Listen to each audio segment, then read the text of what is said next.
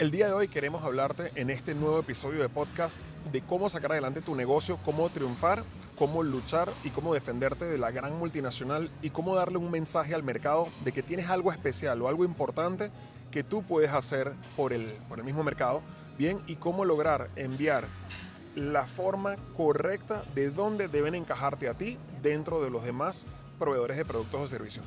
Me acompañan Rebeca Malaver, Gustavo Ustache, Gianfranco Cusati, Leonardo Cutiño y la idea, y su servidor Gabriel Ustache Soteldo, y la idea entonces es, bueno, vamos a desarrollar esta conversación con varios ejemplos, como consumidor, desde nuestro punto de vista, desde nuestra opinión como siempre, bien, pero entendiendo que los tiempos han cambiado y que estamos en un momento distinto del mundo a nivel de consumo, a nivel social, económico, político, sanitario, o sea, en todos los aspectos, uno de los puntos que yo quiero que nos paremos es, en el momento en el que tienes una idea, tienes un proyecto, tienes un negocio, un emprendimiento, ¿cómo haces para hacerte con una tarta del mercado? ¿Cómo haces para hacerte con un pequeño trozo del mercado? Obvio, publicidad, eh, promoción, eh, descuentos, tal, tal, tal. Pero ¿cómo haces para que desde el día uno empieces a construir marca? Antes de que empezáramos a grabar, pudimos mencionar algunos ejemplos.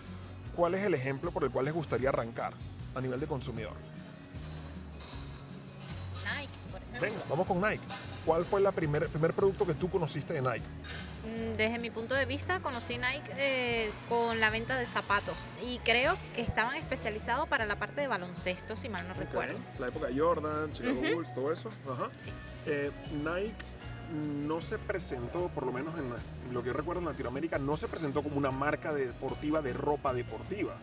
¿Recuerdas en aquella época cuando conociste Nike, recuerdas haber visto como que muchas prendas Nike o todo se centralizaba en, en el zapato? Claro, es que era todo el zapato. De hecho, todo el mundo estaba fascinado con los Jordan. Los Jordan era lo máximo. O sea, si tú llevabas un Jordan, o sea, sabes que ya estabas en cierta categoría, ¿no? Por decirlo de alguna forma. Eh, y ya después, con los años, es que ya se empezaron como a agregar otros tipos de productos que tenían la marca Nike. De repente puede ser una chaqueta, una camiseta, algunas medias. Me acuerdo las medias que tenían también el bordecillo del Nike. Entonces se fueron ampliando con el tiempo, pero en un principio, o por lo menos, no sé si era el primer producto, pero del primero que yo Sí, que recuerdo eran los, las zapatillas. Sí, no tenemos referencia a la historia de Nike. Estamos hablando desde cuándo lo conocí yo y qué productos conocí. Claro, es que incluso así hayan ellos iniciado con todos los productos que tienen ahora, que creo que no fue así, pero supongamos que fue así. ¿Tú cómo lo conociste? Por uno. Tú lo conociste por, por algo, pero por uno solo. Y luego entonces que se fidelizó en ti la marca, conociste los demás.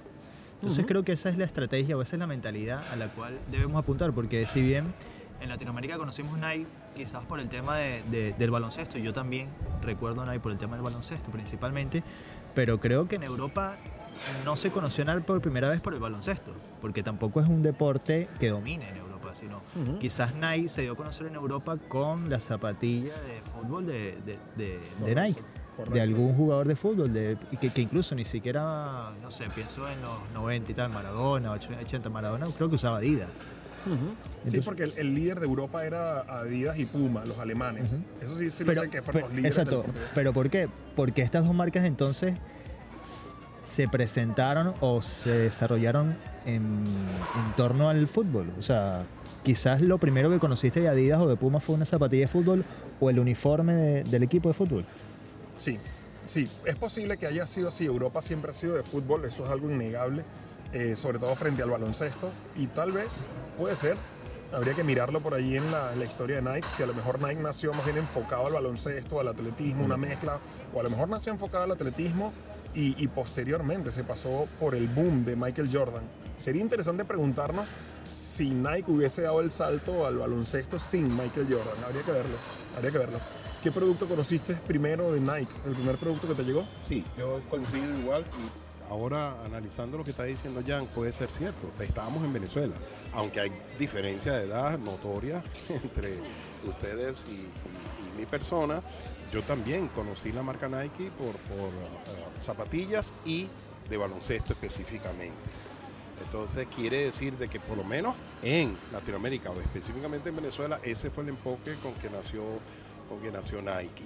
Ah, sin embargo, también viajábamos mucho a los Estados Unidos y seguía siendo ese enfoque. Sí, ¿verdad? Allí, sí, en Estados Unidos también el enfoque era en zapatillas de, de baloncesto. Creo que a todos nos dejó locos cuando salió ya luego posterior, pero salieron en el golf. Cuando Tiger Woods se puso la gorra de Nike, yo creo que ahí todos dijimos, ay Sí. Dios, ¿qué es esto? O sea, Sí. una marca que le hemos conocido por baloncesto ahora patrocina golf. Sí, bueno, eh, eh, me imagino que eso fue una apertura. Ahora, creo que el énfasis que podemos observar es que nació especializado en algo, ¿ok? Y posteriormente fue agregando otras cosas. ¿Qué, qué nos puede enseñar? Que yo creo que apostar por un producto especialización, creo que hacia allá nos está llevando el mercado. Pero, Es pero- pero venimos de allá. O sea, ¿nos No. está llevando por novedad o estamos volviendo de donde veníamos? No, volviendo a donde veníamos. ¿Ok? Y personalmente yo creo que tengo, y bueno, a quien vamos dirigidos nosotros, porque hablamos de Nike, pero entonces después la gente dice, ah, pero están hablando de grandes corporaciones, ta, ta, ta. No, vamos a hablar de, de un negocio más pequeño. Eh, yo creo que un gran mal, aunque quizá al principio el mercado lo, lo aceptó, pero hay un gran mal y es el famoso dicho venezolano de que mientras más masa, más mazamorra. ¿Ok? Venimos del principio de las bodegas de la, de la tienda del pueblo, la- de la botica, ¿ok? Que tenía de todo. Porque la idea era, mientras más productos tengo, más probabilidad tengo de vender. Pero también porque tal vez había poca competencia. Quizá, Entonces tenías que abarcar mucho porque es que no había. quizá. Sí, eso es un punto bueno. Eso es un punto bueno. Ahora, después cuando venimos a la realidad del siglo XXI, cuando estamos en estas grandes urbes, voy a poner un negocio y todavía queda como esa especie de, de- de pensamiento eh, eh, viejo, antiguo, de que no, no, yo tengo que vender muchos productos para que entonces pueda tener suficiente oferta para los demandantes. Y creo que eso está, hoy en día, eso lo está penalizando el mercado. Es el principio que es correcto el principio de diversificación, pero tienes que contextualizar. Diversificación a lo loco no, no sirve, ¿no? Esto, Rebeca, em, ¿tú crees que, en tu opinión, habría tenido tanto éxito Pizza Hut si se hubiese llamado Italian Hot? Porque al final, Pizza Hut no, porque me estoy cerrando a la pizza, me estoy cerrando al mercado. Italian Hot, porque Pizza Hut vendía lasaña, vendía pizza, breadsticks, vendía pa- pasta, vendía más cosas. ¿Tú crees que el mercado le habría dado la misma receptividad a un Italian Hot que a un Pizza Hut? Creo que no. Yo creo que ellos la pegaron con el nombre porque indistintamente que tenían variedades de comida italiana, ellos con el nombre lo que te estaban diciendo era que yo soy especialista en pizza. Puedes conseguir aquí una lasaña, un pancito con queso, ta, ta, ta, como se llama, usted me corregirá, eh, Gianfranco, pero me refiero, el nombre me está indicando de que él es especialista en pizza, que puedo conseguir otras cosas para acompañarlo, perfecto, pero yo soy especialista en pizza. ¿Y por qué quieres ir al especialista? ¿Qué, qué tiene el especialista? es que el especialista realmente lo que te va a brindar es opciones de un mismo producto. O sea, es decir, en el caso de Pizza Hut, yo te voy a ofrecer a ti pizza, que es mi especialización, pero yo te voy a ofrecer variantes de esa especialización. Entonces yo te voy a ofrecer una que tiene chorizo, una que tiene salmón y tal, la otra te va a poner Jamón, atún, la otra te va a poner con piñitas, la otra te va a poner con aceitunas Y negras. se supone que va a ser la mejor. etcétera. Y se supone que va a ser mejor que los demás. Correcto. Di- Dijo piña, dijo piña. Ah, así lo ha dicho. Dios mío. Yo me voy. Alguien que la mate. No, no, pero creo que, creo que sí. Ella no es italiana. Exacto. Eso es una ofensa para los Ella tiene derecho. Ni Pizza es italiano, pero bueno. Yo creo, Exactamente. yo creo que también tiene que ver mucho con lo que es la visión y misión de la empresa. Al final, creo que, por decir algo, no la conozco, pero la visión de Nike nace o puede rezar así como convertirnos en la marca de reconocimiento para productos deportivos. Pero mi misión es, primero, entonces conquisto el, el deporte tal, luego conquisto el deporte tal. O sea, ¿qué es lo que veníamos diciendo? La visión es lo que tú te ves en un futuro largo, muy, muy largo plazo. Y las misiones son los objetivos que tienes que cumplir a corto. Y para que una marca sea reconocida eh, como la marca líder en todos los deportes, tienes que ir conquistando como que uno a uno, ¿no? Primero. Totalmente. Llegó por ahí una gente que vendía hamburguesas y se pusieron de nombre Burger King. Venden también aros de cebolla, venden unos wraps, venden tal, pero ellos dijeron eh, producto rey. Rey de la hamburguesa, Burger King. Luego será verdad o no. Luego tú como consumidor darás un juicio y las no son las mejores. Bueno, ese es tu problema. Pero a nivel publicitario envían el mensaje correcto, que el mensaje correcto es venderte la posibilidad de que conozcas la mejor hamburguesa según yo.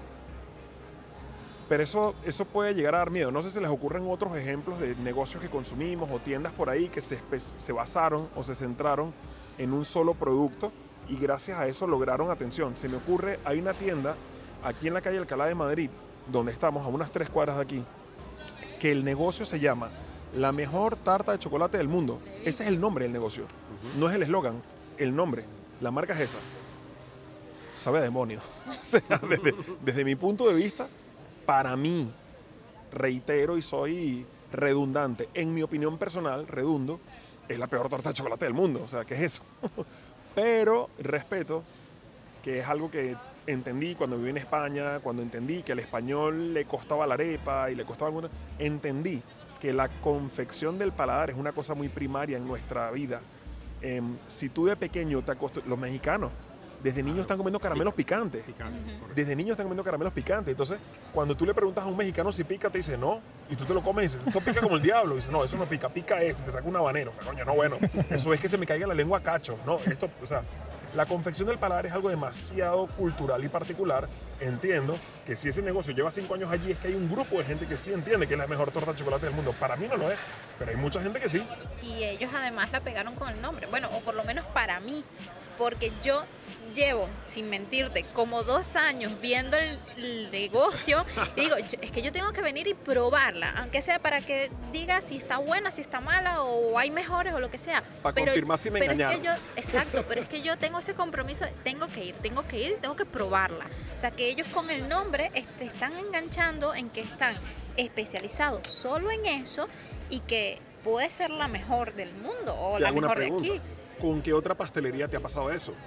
Con ninguna. Con ninguna. ¿Viste el impacto? Es que los, los negocios tienen que desarrollar su identidad. Correcto. Al final, si no te conviertes que en una tienda de alimentación, por ejemplo, ah, sí, tienda de alimentación, vende de todo. Sí, pero yo quiero desarrollar identidad sin tener que asumir tantos compromisos, porque es que me da miedo ponerme de nombre la mejor tarta de chocolate del mundo. ¿Qué voy a hacer el día que me llegue un Gabriel y me diga, esta no es la mejor tarta de chocolate del mundo? ¿Qué voy a hacer? Pues como el chiste, otro que se dio cuenta, otro, No, no. otro que lo descubrió. Yo, yo la probé, yo la probé y no está mala. O sea, sí Coño. pueden haber mejores, pero, pero no está mala. Lo que está pasa es que yo tengo un tema con el tema de la torta de chocolate. Para mí es como rollo, los austríacos desarrollaron una tarta de chocolate que es la tarta Sacher, que se escribe Sacher, y es la famosa tarta de chocolate que lleva como una confitura de vaina de fresa, odio. O sea, al chocolate no se le pone nada. Al chocolate, en el peor escenario se le pone leche. Ese es el, el peor agravio, que- leche. Pero todo lo demás sobra. No le pongas mermeladita, no le pongas, ¿verdad que no? ¿Verdad que no se le pone ni fresita, ni se le pone nada? Eso se come con un vasito de leche. ¿Ok? Yo soy especialista en eso. No la he probado, pero ya, ya me despertaron el interés. Voy a tener que ir. Eso sí, le pediré un vasito de leche para completar, acompañar el. para compensar los defectos que puedas tener. Eh, Pero fíjense que cómo nos han impactado los negocios que se comprometen a un producto. Estamos delante de una marca que no ha tenido miedo de decir, me voy a arriesgar y voy a decir el- la mejor tarta de chocolate del mundo. Ni siquiera los tipos dicen de Madrid. Espérate. Ni España. Ni España. Los tipos podrían haber dicho la mejor tarta de chocolate de Lorenzo Salamanca, la mejor tarta de chocolate de Madrid, la mejor de- no, del mundo. Eso lo he dicho. Bueno, ya ese es tu problema si estás de acuerdo o no. A partir de allí, no sé si les ocurren otras marcas que se arriesgaron y nacieron de un solo producto. Lo hablamos hace no mucho, la desayunería, Ah, amigo. que se especializó solo en desayunos y tú puedes ir a las 4 de la tarde y tú lo que vas a conseguir son productos que se sirven en el desayuno. Y la han pegado del techo. Eso está, cada vez que uno pasa por la calle donde está ubicado ahí en Chueca, eh, eso siempre está fila de gente esperando por entrar.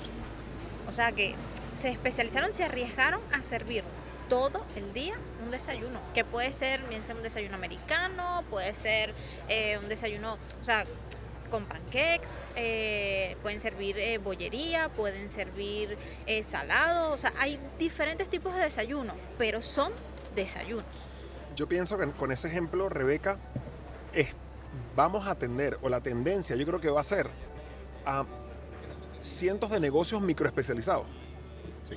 O sea, creo que la tendencia en el futuro, creo que, voy a exagerar, pero para que se entienda el ejemplo, porque a veces en la exageración se entienden, en los extremos se entienden los ejemplos, va a haber la, la- la tienda especializada en destornilladores.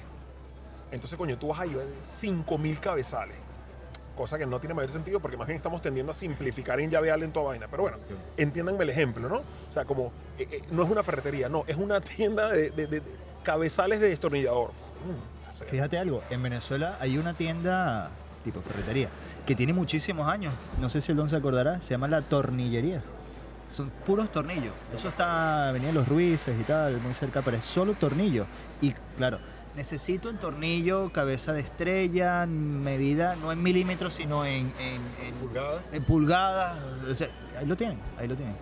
es y tiene años. el poder publicitario, sin hacer publicidad, solo con el boca a boca, la gente puede asumir el riesgo de recomendarte sin saber si exactamente tú tienes el tornillo que buscan. Quiero decir, si yo estoy en una, una situación, coño, un tornillo, ¿qué tal? Chamo, la casa de la tornillería. No sé cuál es el tornillo que tú estás preguntando. Pero porque no te da- Pero ya por el nombre ya se Y puede que, saber. exacto, y que si no lo encuentras nunca- ahí, ríndete. Quizás nunca he comprado ahí tampoco, pero nada más por el nombre te digo, coño, por lo menos la conozco y dijo, "Verga, si es que si no lo tienen esto, ¿quién más lo puede tener? Bueno, en Estados Unidos el Cheesecake, el Cheesecake Factory.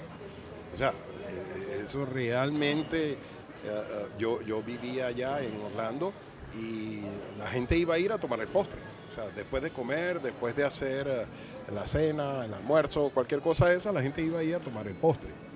Y realmente arriesgaron nada más a eso. Claro, después han ido ampliando y agregando otros, productos, pero su nacimiento fue como un lugar que venden cheese, eh, cheesecake, ¿ok? Especializados nada más en eso. Y les ha ido bien. ¿Por qué nos llama tanto la atención el especialista? ¿Será porque queremos el mejor valor por nuestro dinero, el mejor producto a cambio de nuestro dinero? O sea, es una cuestión económica. Yo quiero ir al especialista porque yo quiero, una vez que suelte mi dinero, recibir el mejor posible en la categoría. Es solamente esto. Mira, no sé si a ustedes les pasa, pero a mí me pasa esto. Yo voy a, a la tagliatella, que tiene una carta amplia entre pasta, pizza y calzones y todo, y todo está buenísimo. Y como sé que todo está buenísimo y tienen tanta variedad, me cuesta elegir. O sea, me cuesta elegir porque soy de los que pido el plato y mi esposa pide otro y Gabriel pide otro y digo, oye, ¿por qué no pedí este? qué fastidio. Entonces cuando, cuando encuentro un local que esté especializado, por ejemplo, hablábamos de este mismo ejemplo, Tagliatella, Grosso Napolitano, lasañería, yo por lo menos ya vengo predeterminado que voy a comer lasaña. Que hay varios que hay, tendrán siete, ocho, ocho tipos de lasaña, porque a uno le ponen las gambas, al otro le ponen es la carne, al otro le ponen eh, solo bechamel y tal. Pero yo ya sé que voy a comer es lasaña. O sea, dentro de todo lo que es la comida italiana, yo ya sé que voy a comer uno. Ahora, quiero comer una única, una especial. Por ejemplo, también hay una que me gusta mucho, que es la, la Taberna del Búho, que, que la conocí estando acá, que los tipos son especialistas, o, o- o por lo menos los conocí y los identifiqué como el local o la taberna que hace la tortilla de patata de un kilo. Y especialista en tortilla de patata. Entonces yo ya me, me predetermino que voy a comer tortilla de patata, pero ahora que la quiero con ah, gambas combinado con queso tal. Entonces voy, voy a eso, ¿no? Voy, no sé si por naturaleza humana nos cuesta, en una amplia gama de, de- de variedad, nos cuesta elegir. Sí. ¿A ustedes todos les gusta el croissant? ¿Hay alguien que no le guste? ¿No te hace mucha gracia? No, no me hace mucha gracia. A mí me gusta bastante y a ti te gusta. Bien. Díganme un sitio que recuerden. Mírame, o los Ya, que en el pues, podcast. esto que está o sea, Hay algo de croissant apunta aquí. croissant. Ok. eh, un sitio que recuerden que venda croissant. Cualquier sitio que recuerda. Yo he comprado croissant en Oh, allí en, en el, el que está en la esquina. de- Santa Gloria. Santa Gloria. Ah, un sitio que recuerdas que vende croissant. Sí, cualquier panadería. Cafetería Panadería cualquiera. Cualquiera. Hasta en cien montaditos he comido croissant. Ok. Ahora, si yo les digo, muchachos, eh, vamos a tomarnos un croissant, les doy la opción del sitio que conocen o les ofrezco la croissantería. ¿A dónde prefieren que vayamos? Aunque no la conozco, yo prefiero ir a la croissantería porque parto del principio que estás especializado en eso. Sí, igualmente. Claro, claro. Lo Total. único que he dicho es un nombre. Se presume calidad, bla, bla, bla. Se presume. Pa- Para empezar, ni existe el negocio. O sea, solamente les he dicho el nombre y ya han dicho, esa tiene que ser la mejor alternativa. ¿Por qué el generalista, como Santa Gloria, por qué el generalista no es la mejor alternativa? O sea, estamos Obvio. volviendo, estamos volviendo a, quiero el mejor, aquí en España, en su momento Rafael lo mencionó, las doñas no querían comprar la carne en el mercado, en el supermercado con todo. No, no, yo quiero ir a la carnicería. El señor que vive de vender carne. Y si no vende carne, no vive. Claro. Más le vale que venda buena carne. Exacto. Exacto. Sí, o sea, yo creo que eh, es más o menos obvio. O sea, la especialización nos da la sensación de uh, uh, más experiencia, mejor calidad, mejor producto, incluso hasta puede ser mejor precio, porque se dedican es a eso nada más. Entonces, tenemos la tendencia a buscar eso. Otra cosa después es la experiencia, como el caso tuyo, la mejor torta de chocolate del mundo y resulta que a ti no te gustó. Está bien, pero eso ya es después. Pero el primer impulso es experimentar. Si tenemos que experimentar, es jugando ganador, al que nosotros creemos que es el mejor. Y- te dan la oportunidad. Y, y otra cosa, tú me dices, vamos a comer croissant. Bueno, vamos a, a Cien Montaditos. Yo sé que en Cien Montaditos hay un croissant, o si no lo sé, nada más con Cien Montaditos digo, bueno, capaz y no hay croissant y no logro el objetivo. Pero si voy a la croissantería, yo sé que si no hay el croissant natural, no tiene que haber con chocolate, o no, pero es que, es que si no, no existe. O sea, si, no, si no está cerrado. Y pusiste otro ejemplo, 100 montaditos. Montaditos. Con Claro. 100 sabores, pero son montaditos. Claro. 100 montaditos no tiene, en, en su inicio, no Pasta. tenía churros, no tenía pasta, no tenía filete con papas, montaditos. Ya, pero es que, y, y vas a vender montaditos todo el día. Sí. Sí. Hay gente que va a comer montaditos todo el día. Claro. O sea, es otro ejemplo. Sí, es lo que tú preguntabas hace rato, o sea, además del factor económico y respondiendo a esa pregunta, es que uno va es por la experiencia, es por tú, o sea, yo quiero ir y probar y realmente decretar si es o no es el mejor croissant o el mejor montadito o la mejor tarta de chocolate o el mejor desayuno que me he comido en mi vida. Pero es la experiencia, es por ir, yo quiero ir a ver y ya luego veo si repito o no. Entonces pregunto, ¿por qué a nuestros clientes y a muchos emprendedores les da miedo embarcarse en esta experiencia microespecializada? Quiero re- reiterar que microespecializado es, por ejemplo, en Pizza Hut, es un restaurante de supuesta comida italiana y dentro de la comida italiana específicamente la pizza. Posteriormente abrió a más, pero, o sea, mira los tres niveles de especialización y todavía se puede profundizar más. No, por lo que yo creo que es por lo que yo dije al principio, por ese concepto de que el temor a que si no tengo muchas alternativas, entonces la gente no me va a comprar. Es decir, el temor que si tengo uno solo y entra una persona por la puerta y me pregunta otra cosa, decirle, no, no tengo eso, tengo es esto. ¿Ves? Y eso crea como un miedo a que eh, voy a perder ventas, estoy dejando de vender. Cuando también por el otro lado hay un riesgo, altísimos niveles de inventario y resulta que vendo tres o cuatro productos específicos y tengo un montón de inventario que no estoy moviendo porque quería tener una alternativa para posible cliente que un día pueda venir a pedirme esto y resulta que tengo un inventario que a lo mejor caducó.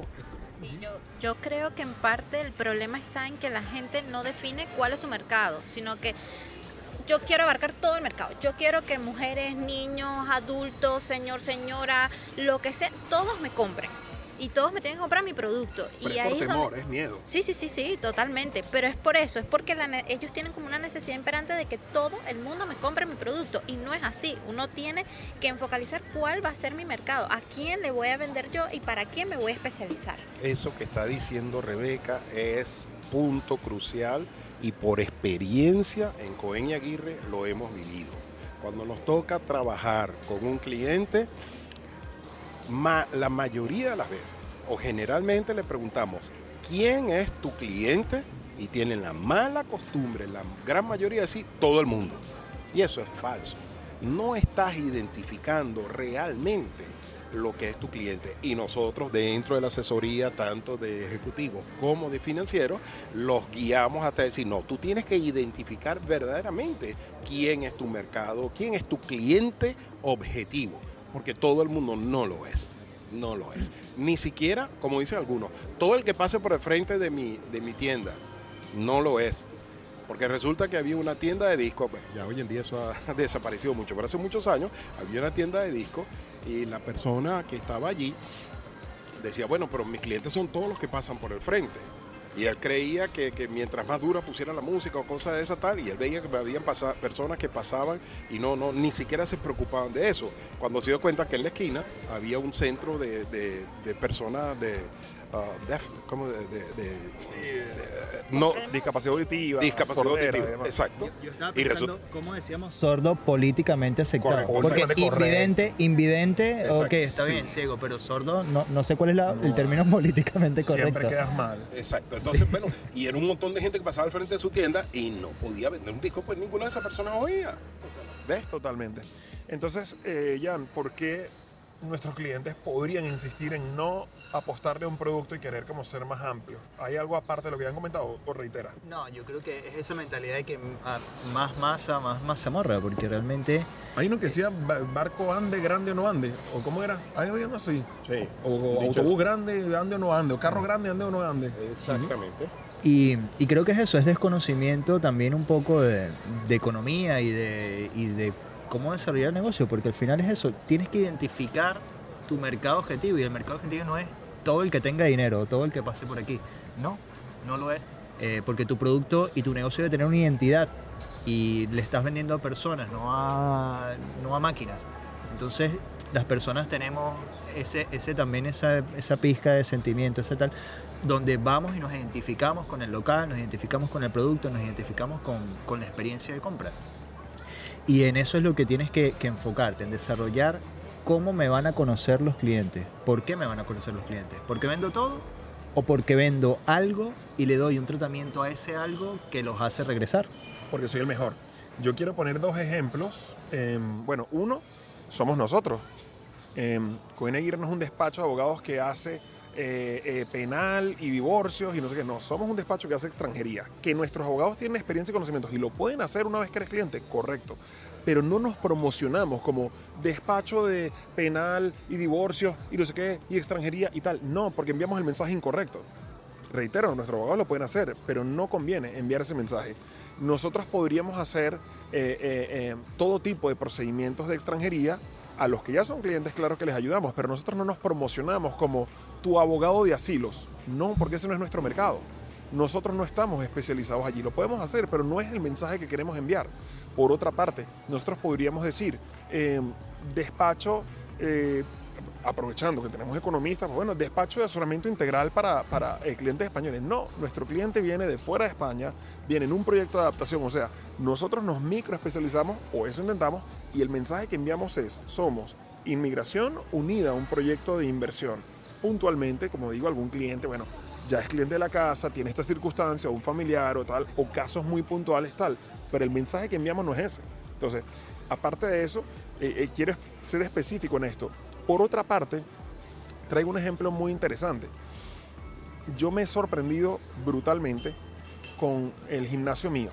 Antes de la pandemia yo iba a un gimnasio, pero realmente iba al gimnasio por una actividad colectiva específica. Yo no quería, yo estaba obligado a ir al gimnasio por la actividad que yo quería, porque la actividad que yo quería no se prestaba fuera del gimnasio.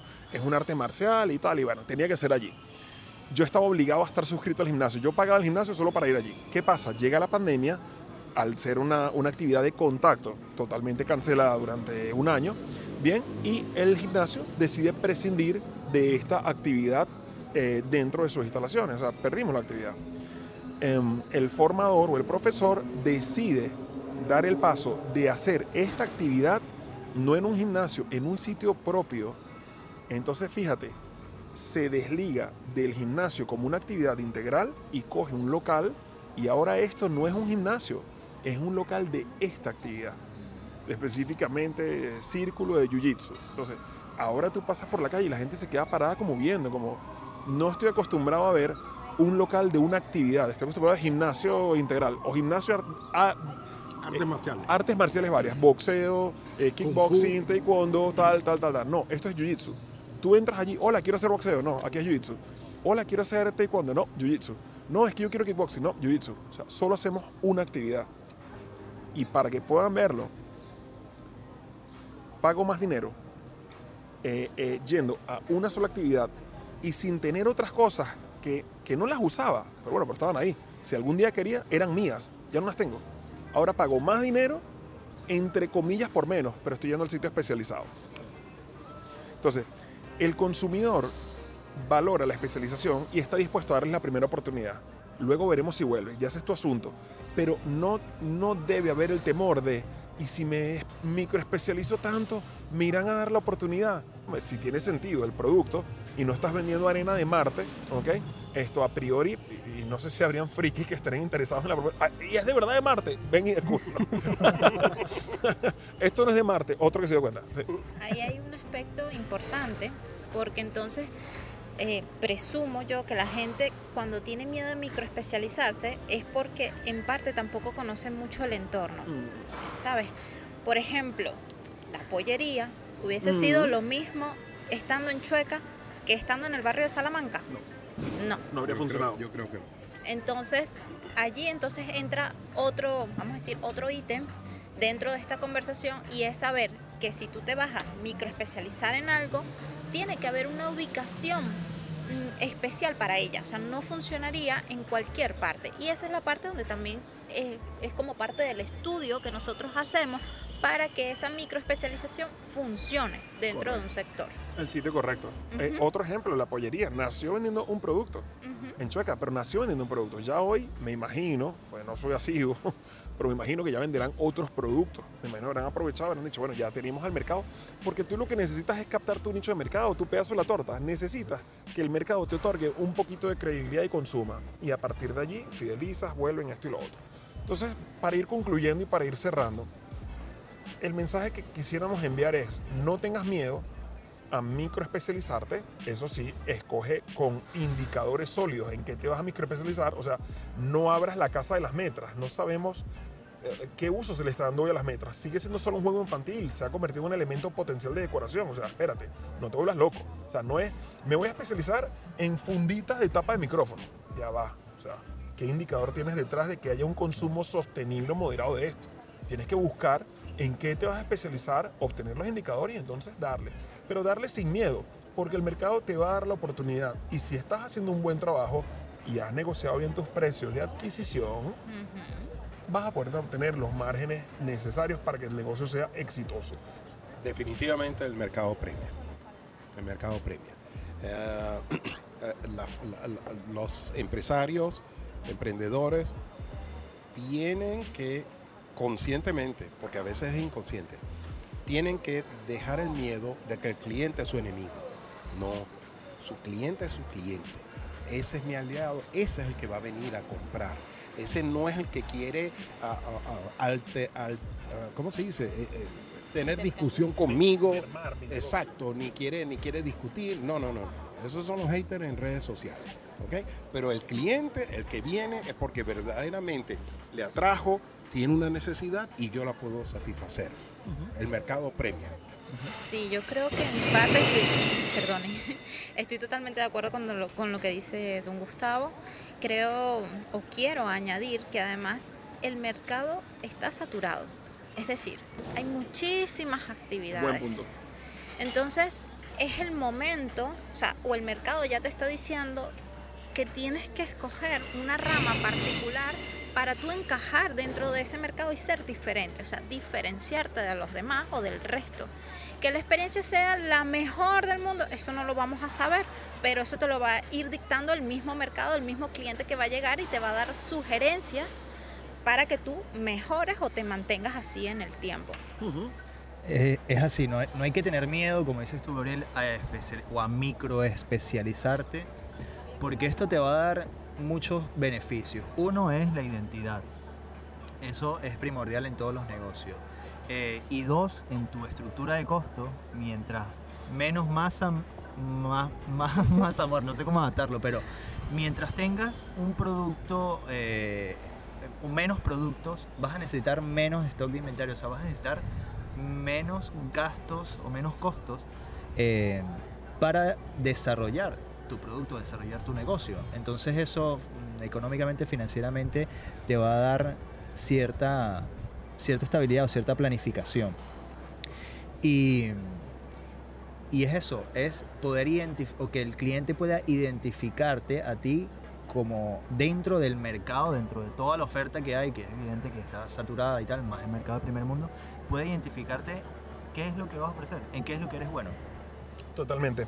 Hay una gran ventaja adicional añadida y es que a nivel publicitario vas a tener muchas ventajas. A todos nos gusta dar buenas recomendaciones y no necesariamente, yo creo que cada vez más hablamos más sin tener certezas, entonces por la sobreinformación que tenemos. Entonces, pienso que si tú eres el destacado en las fundas de micrófono, en el momento en que yo escuche, pues mira, hay una casa de la funda por ahí, o sea, es el típico negocio que te llama la atención por su nombre y presupones que debe ser el mejor. Entonces, bueno, ya que puedo dar una recomendación, mira, no lo conozco, pero yo conozco la casa de las fundas y está en tal calle.